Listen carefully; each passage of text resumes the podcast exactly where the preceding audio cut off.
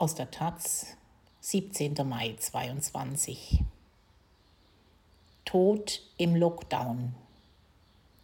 Die Journalistin Tong Beijing schrieb Staatspropaganda über den Lockdown, unter dem sie selbst litt.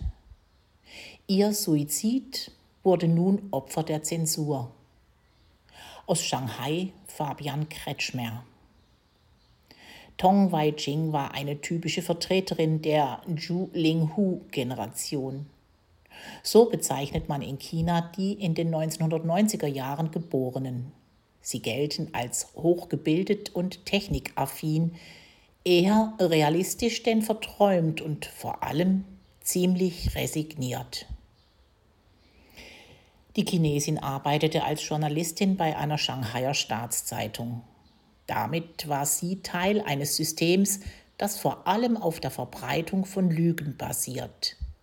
Chinas offizielle Medien stehen schließlich unter Kontrolle der Kommunistischen Partei und sie dürfen allermeist nur über die Gesellschaft berichten, wie sie laut Ansicht der Regierung sein sollte, nicht aber, wie sie wirklich ist. Doch Tong Wai-ching hielt sich aus der großen Politik raus. Sie schrieb vor allem im Kulturressort, wo sie Filmrezensionen und essayistische Texte publizierte. Ihre Leser schätzten ihre Artikel, die sich oft wie Gedichte lasen. Doch der 1. April 2022 stellte das Leben sämtlicher 26 Millionen Einwohner Shanghais auf den Kopf. Auch das von Tong Wai-jing. Die Regierung schloss damals die Menschen in ihre Wohnungen ein, wo sie fortan in Ungewissheit und Angst lebten. Von einem Tag auf den anderen verloren die Leute die Kontrolle über ihren Alltag. Selbst bei der Nahrungsmittelversorgung war man abhängig von den staatlichen Essensrationen.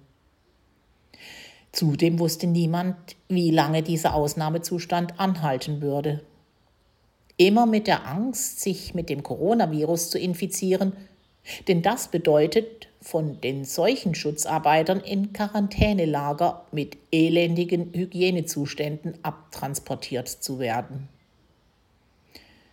Tong Wai-ching machte die Krise ganz besonders zu schaffen. Laut Kollegen hatte sie schon länger um ihre psychische Gesundheit zu kämpfen. Doch man kann sich nur ausmalen, wie es sich für sie angefühlt haben muss, in jener Lage Teil des Propagandaapparats zu sein. Die Journalistin musste positive Artikel über einen Lockdown schreiben, der in Wahrheit immer unmenschlicher wurde. Tongs Depressionen sind in jenen Tagen laut ihrer Mutter immer schlimmer geworden. Doch während des radikalen Lockdowns, als sogar Asthma-Patienten auf offener Straße verstarben, da sie wegen eines fehlenden PCR-Tests nicht ins Krankenhaus gelassen wurden, war an psychiatrische Hilfe kaum zu denken. Am 4. Mai sprang Tong Beijing aus ihrem Fenster im neunten Stock. Die Ambulanz, die ihre Mutter rief, kam viel zu spät. Doch Tong Wai-chings Geschichte ist mit ihrem Tod nicht zu Ende. Ihr Suizid hätte Anlass zur Reflexion geben und eine gesellschaftliche Debatte auslösen können. Doch stattdessen wurde er von den Staatsmedien verschwiegen. Nicht einmal Tongs ehemaliger Arbeitgeber schrieb eine kurze Meldung über den tragischen Todesfall. Wahrscheinlich haben die Zensoren eine Informationssperre verhängt.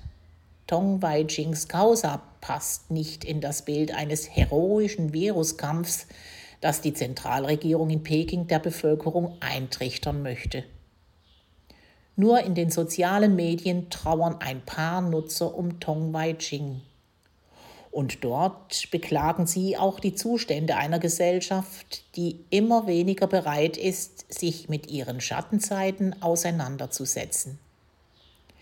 Wann immer sich in der Vergangenheit eine Katastrophe ereignete, sahen wir, wie die Medien in den Kampf stürmten und zur Vorhut wurden, um Probleme aufzudecken, schreibt ein User auf der Online-Plattform Weibo. Aber jetzt haben wir gesehen, wie sich die Medien wirklich verhalten. Wenn Sie Suizidgedanken haben, sprechen Sie darüber mit jemandem, Sie können sich rund um die Uhr an die Telefonseelsorge wenden.